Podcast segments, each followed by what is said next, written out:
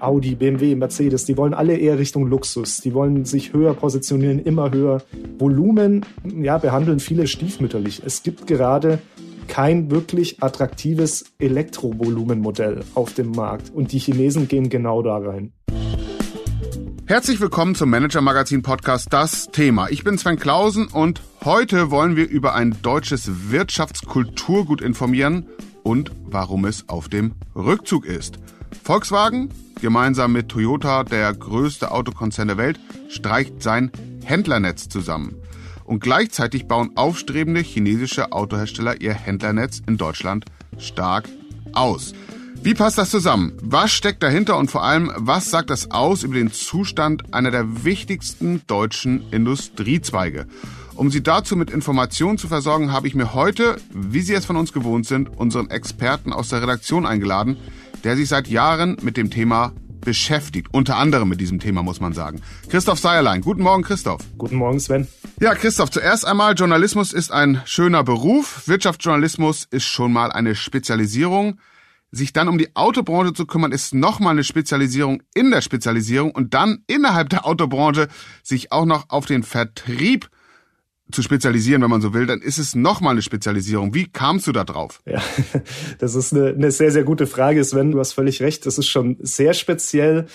Wie kam ich darauf? Es war, ich sag mal, wie bei vielen von uns wahrscheinlich nicht unbedingt geplant, dass man in so einem Thema landet, aber man kommt dann irgendwie dazu. Und ich sage, es ist auch ein sehr spannendes Thema und es ist auch ein relevantes Thema. Die Branche ist jetzt keine kleine, wenn man sie sich anschaut. 2021 gab es im Kfz-Bewerbe einen Umsatz von 180 Milliarden Euro in Deutschland. Und es gibt immer noch über 36.000 Kfz-Betriebe in Deutschland, 435.000 Beschäftigte. Also das ist ein riesen, riesen Brett, sage ich mal. Und ja, wenn man sich dann in das Thema reinwühlt, merkt man auch, es ist eine wahnsinnige Transformation, wie in anderen Bereichen auch. Aber die Händler haben mit zwei Dingen gleich zu kämpfen. Einerseits Digitalisierung, das Internet wird zum großen Konkurrenten für viele und gleichzeitig noch die Antriebswende. Und äh, ja, da entstehen für uns Journalisten dann auch viele spannende Geschichten und deswegen ist das, ist das ein super spannendes Thema. Antriebswende also vom Verbrenner zum Elektro, ne? Genau, danach sieht's im Moment aus. Das ist äh, der Weg, wo es wahrscheinlich hingeht. Es gibt ja immer noch die Diskussion, was ist mit Wasserstoff, was ist mit E-Fuels, synthetischen Kraftstoffen, aber vieles bewegt sich in Richtung elektrisch. Du hast genannt die Zahl der Beschäftigten, das war mir auch neu, über 400.000, das ist eine ganze Menge. Dieser Autohandel, dieser Kfz-Betrieb ist ja vor allen Dingen wichtig für Massenhersteller, damit die ihre Kundinnen und Kunden überall bedienen können. Volkswagen ist mit Toyota der größte Massenhersteller der Welt, in Deutschland besonders stark und wichtig. Deswegen meine These, aber ich glaube keine besonders mutige These, ist die Präsenz über Autohäuser in der Fläche traditionell besonders wichtig für Volkswagen, oder? Das war bisher auf jeden Fall so. Diese These ist vollkommen richtig aus meiner Sicht. VW hat in Deutschland, also mit der Kernmarke VW Pkw, fast 20 Prozent Marktanteil an allen Neuzulassungen seit vielen Jahren, Jahrzehnten. Es ist nicht umsonst Volkswagen als Name. Das Auto war lange der Claim. Und ja, in der Breite ist der Handel oder war der Handel immer das Gesicht zum Kunden und dementsprechend hatte VW auch immer ein sehr, sehr dichtes Händlernetz. Aber das Ganze fängt jetzt, oder nicht erst jetzt, sondern in den letzten Jahren immer stärker an zu bröckeln. Hm. Und wie ist es organisiert? Sind das Angestellte, das glaube ich nicht, sind selbstständige Franchise-Nehmer. Wie ist das Modell? Ja, das ist ein bisschen geteilt. Traditionell waren es viele kleine Unternehmer tatsächlich, selbstständige Unternehmer, die mit äh, VW einen Vertrag hatten, einen klassischen Händlervertrag. Es gibt aber auch die Volkswagen eigenen Niederlassungen. Das sind dann, ja, letztendlich ist das Franchise, aber die gehören tatsächlich auch zum Konzern. Das sind keine selbstständigen Unternehmer. Und inzwischen findet ein ja ziemlich starker Wandel statt in Richtung weg von den kleinen Einzelunternehmern hin zu großen Gruppen, die dann wahnsinnig viele Standorte haben. Und die teilen sich das dann mit den Volkswagen eigenen Niederlassungen mehr und mehr auf und übernehmen dann auch relativ radikal teilweise die kleineren Partner, die einfach keine Zukunft mehr für sich sehen. Und über welche Zahlen sprechen wir hier? Wie viele Händler gibt es? Wie viele Verkaufsstellen unter dem VW-Logo? Ja, ja, da haben wir eine ganz, sage ich mal, drastische Zahl jetzt auch recherchiert kürzlich. 2015, bevor der Dieselskandal publik wurde, gab es in Deutschland noch 1253 VW-Standorte, Händlerstandorte in Deutschland. Jetzt nach dem ersten Quartal 23, warum diese Zahl, da kommen wir wahrscheinlich noch zu, werden es noch um die 740 sein. Das ist also ein Rückgang von mehr als 40 Prozent in ungefähr acht Jahren. Das ist schon drastisch. Ja, sag mal, du hast es jetzt schon mehrfach erwähnt, bist in die Vergangenheitsform gegangen, hast gesagt, das ist, das war sehr wichtig. Also da scheint so ein schleichender Epochenwechsel stattzufinden. Ja, schleichend weiß ich gar nicht, ob ich schleichend sagen würde. Es geht, es geht relativ schnell. Ja, schleichend wahrscheinlich, weil es nicht so in der Öffentlichkeit groß stattfindet, das Ganze. Aber es ist schon ein enormer Wandel. Es ging los dann mit dem Dieselskandal. Da sind viele Händler dann unter Druck geraten. Leasingrückläufer, schwierige Preise, auch verärgerte Kunden natürlich. Da ging es dann schon mal los, dass einige einfach, ja, letztendlich aufgeben mussten aus wirtschaftlichen Gründen. Der große Epochenwechsel fand dann aber 2018 statt. Da hat VW seinen Händlern die Verträge gekündigt. Und in dem Zuge wurde dann schon mal in einer ersten Welle ziemlich ausgesiebt. Die neuen Verträge gelten jetzt seit April 2020. Und jetzt kommt dann eben die zweite Welle. Es gab dann nämlich für einige nur noch befristete Verträge bis März 23. Und jetzt in der zweiten Welle wird nochmal ausgesiebt. Die Frage ist natürlich, warum hat VW das gemacht? Letztendlich sollten die Spielregeln grundlegend verändert werden. VW will näher selbst an den Kunden ranrücken, will sich auch das Recht einräumen zum Direktvertrieb. Das haben sie mit den Verträgen gemacht. Das war davor rechtlich nicht möglich. Und ja, letztendlich äh, ist es jetzt möglich. Es wird zwar immer wieder betont, der Handel bleibt das Gesicht zum Kunde. We act as one ist so eine Aussage, die da immer wieder äh, getroffen wird, gerade von Herstellerseiten. Aber im Handel geht natürlich auf der einen Seite die Angst bei denen um, die noch dabei sind, was bedeutet das für uns, wenn VW selbst mehr Autos verkaufen will? Und für viele ist es letztendlich auch das Ende der Partnerschaft mit VW.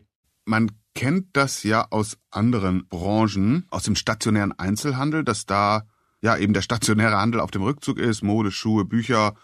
Viele haben Probleme. Die Banken haben massiv ihre Filialnetze zusammengestrichen. Da ist es eigentlich grosso modo immer derselbe Grund, nämlich dass ganz viel der Dienstleistungen oder der Produkte, die man kaufen kann, über das Internet zunehmend äh, gekauft werden.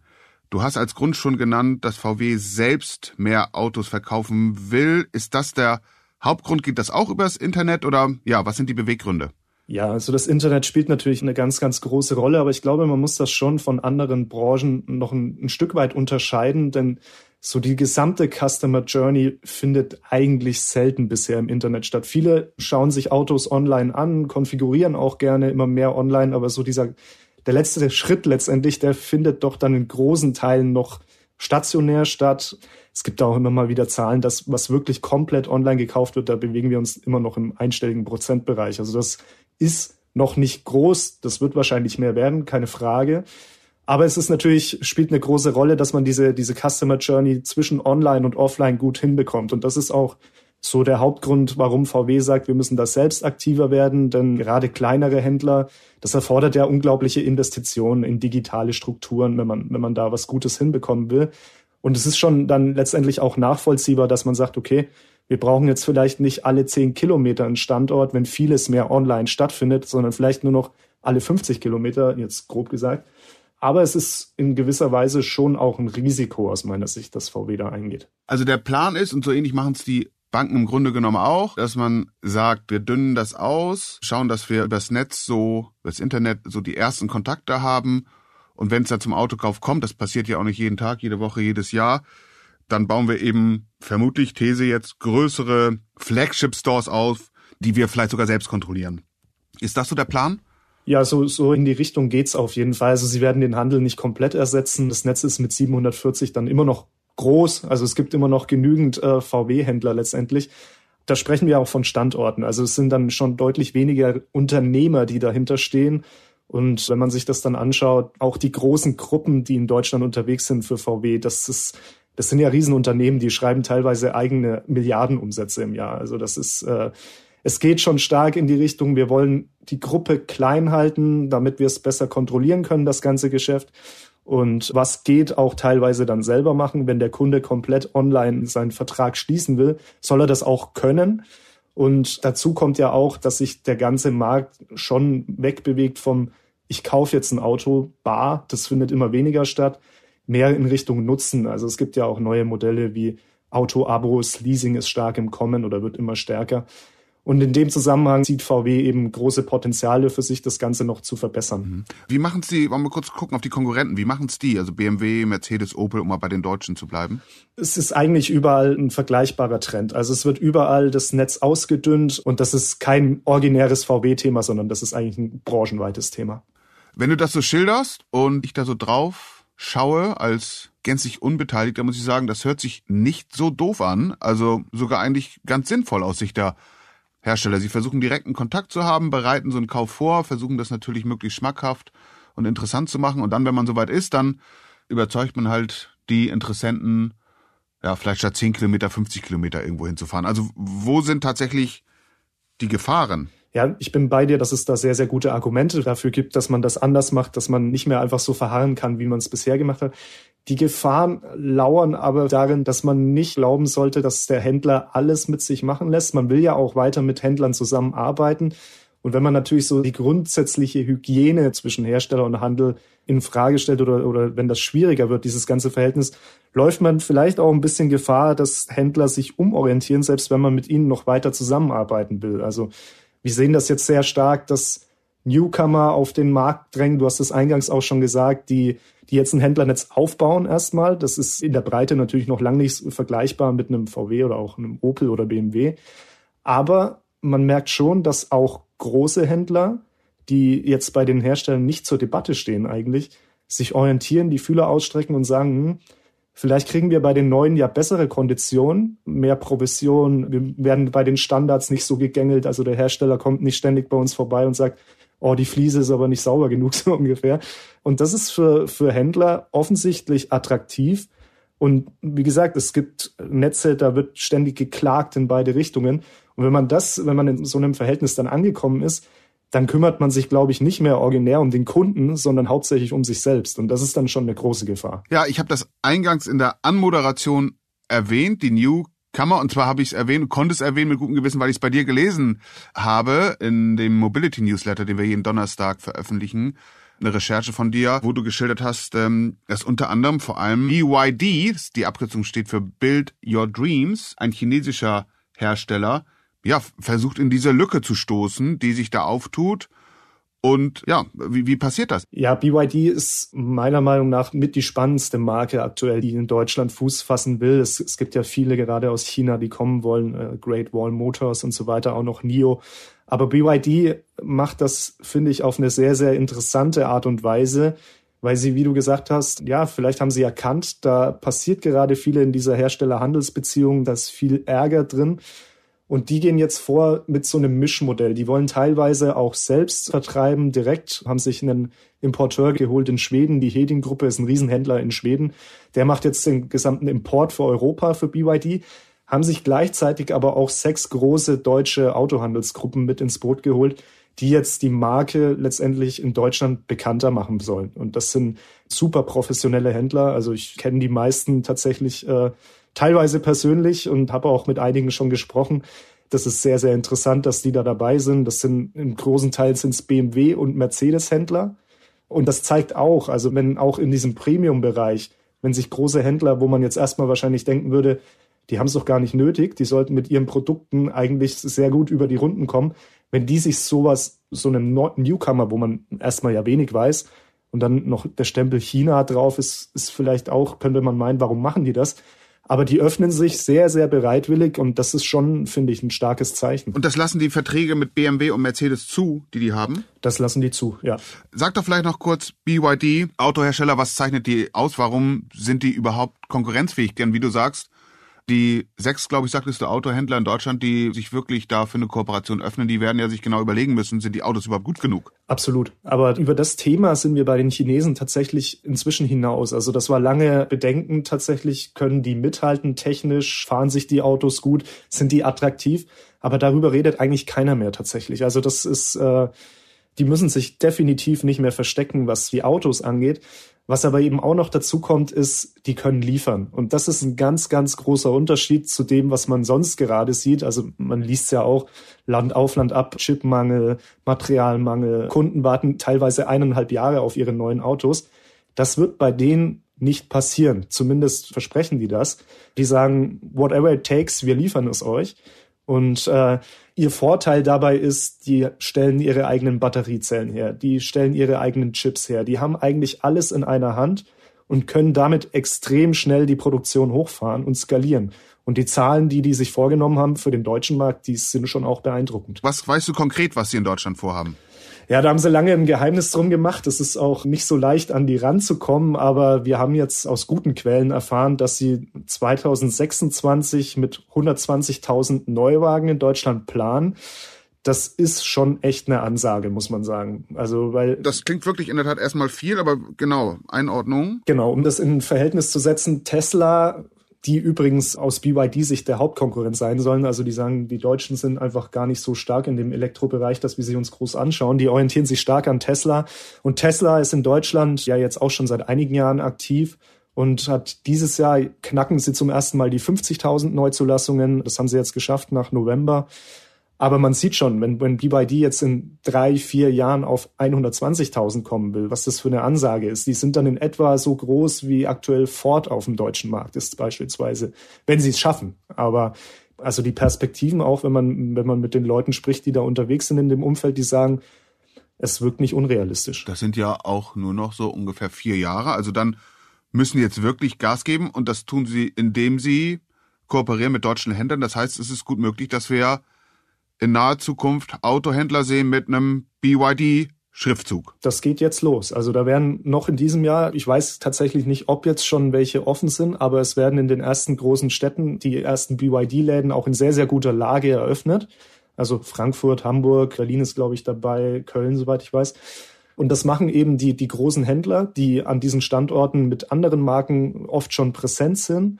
Und das Gute für die ist oder das, das Attraktive ist, hat mir einer erzählt, die müssen da nicht wahnsinnig viel investieren. BYD schießt da wirklich viel Geld rein, sagt, äh, wir machen euch das so, so wie es euch gefällt. Ihr müsst letztendlich nur ein bisschen Miete zahlen und dann fahren wir das Ganze hoch. Das hört sich so an, als stünden die Chancen ganz gut, wobei natürlich die Akteure, äh, die da dabei sind, immer einem sagen werden, dass die Chancen gut stehen würden. Oder wie schätzt du das ein? Hat das das Zeug ausgehend von diesem veränderten Verhältnis, beispielsweise von Volkswagen zu den Händlern, also hat das das Zeug hier die Machtverhältnisse im deutschen Automarkt ja wirklich nachhaltig zu verändern? Ich glaube schon. Also man, man muss natürlich vorsichtig sein. Wie gesagt, wenn man dann vergleicht ein Händlernetz mit sechs Partnern gegenüber einem mit 740 Partnern, das ist ein Unterschied, klar, gravierend. Aber es bewegt sich halt in entgegengesetzte Richtungen. VW wird normalerweise weiter abbauen, die anderen vermutlich auch. Und die BYD und Co., wenn, wenn die sehen, unsere Autos sind gefragt, dann werden die aufbauen. Das ist relativ klar. Also zum einen werden sie dann mit den bestehenden sechs Partnern, die sie haben, macht uns mal noch mehr Standorte auf, bitte. Ihr habt ja die Verbreitung letztendlich schon. Eventuell wird dann da auch in, in Standorte reingegangen, in denen andere eben nicht mehr aktiv sein wollen, sei es jetzt Mercedes, BMW oder Co. Und was aber auch noch hinzukommt, und da machen, ja, die Deutschen gerade, finde ich, eine Flanke extrem auf, ist halt dieses Volumenthema. Man liest ja auch gerade Audi, BMW, Mercedes, die wollen alle eher Richtung Luxus. Die wollen sich höher positionieren, immer höher, um noch attraktivere Margen rauszuholen. Volumen, ja, behandeln viele gerade stiefmütterlich. Es gibt kein, also ist ja auch eine valide Kritik an VW zum Beispiel. Es gibt gerade kein wirklich attraktives Elektrovolumenmodell auf dem Markt. Und die Chinesen gehen genau da rein. Es gibt zwar Studien, dass die sagen, ja, die sind erstmal auch zu teuer vom Preis, aber ich bin relativ überzeugt, wenn die sehen, in dem Segment ist die Nachfrage da und überhaupt kein Angebot, dann werden die da mit Macht reingehen und dann können die das auch schnell skalieren, definitiv. Christoph, ich werde dich nie mehr fragen, warum du einen großen Teil deiner Arbeitszeit in das Thema Kfz, Vertrieb und Betrieb gesteckt hast. Sehr interessant. Ich habe viel gelernt. Ganz herzlichen Dank. Danke dir, Sven, für die Einladung. Es hat großen Spaß gemacht. Mir auch. Vielen Dank. Das war der Manager Magazin Podcast. Das Thema für vertiefende Informationen zu diesem Thema, dem Wandel in der Autobranche, der Rolle des Vertriebs dort, empfehle ich Ihnen einen Blick in die Show Notes und natürlich ein Abo unseres Newsletters Mobility, habe ich schon erwähnt, ebenfalls in den Show Notes. Oder gleich vielleicht ein Abo, sei es in Print, sei es in digital. Sie finden alle Angebote in unserer App oder auf der Website. Für heute bedanken sich bei Ihnen für Ihre Aufmerksamkeit und für Ihre Zeit Sven Bergmann, Mareike Heinz und Marc Glücks. die diese Folge für Sie produziert haben, sowie natürlich Christoph Seierlein und ich. Seien Sie nächste Woche wieder an Bord, bleiben Sie gesund und optimistisch und machen Sie etwas aus Ihrer Zeit.